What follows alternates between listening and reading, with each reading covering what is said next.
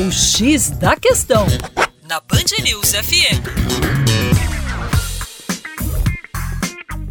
Olá, ouvintes da Band News FM BH. Meu nome é Vitor Augusto e sou professor de Geografia da equipe Terra Negra. Hoje, problematizando o capital natural.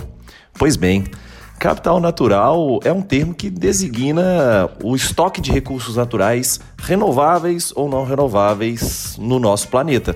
Por exemplo, quando eu falo sobre o ar, as plantas, os animais, a água, os solos, os minerais, eles são denominados de capital natural de um determinado país quando se percebe que esses elementos são essenciais para todas as atividades econômicas, bem como as pessoas, a nossa vivência, ou as máquinas, os recursos financeiros e assim sucessivamente.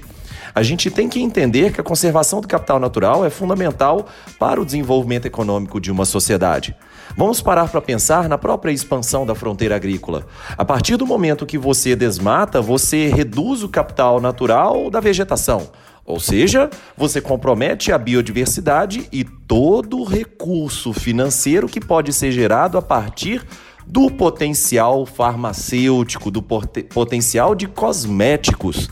Além disso, você reduz o potencial dos solos, uma vez que eles serão erodidos, e todo o solo será destinado para o rio, que por sua vez será assoreado, comprometendo a capacidade de projetos de irrigação. Está claro para vocês o tanto que o capital natural é importante?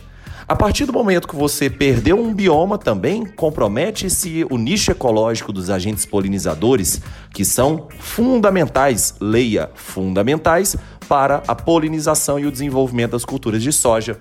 Portanto, respeitemos mais o nosso capital natural do nosso país. Para mais acesse youtube.com/terra negra.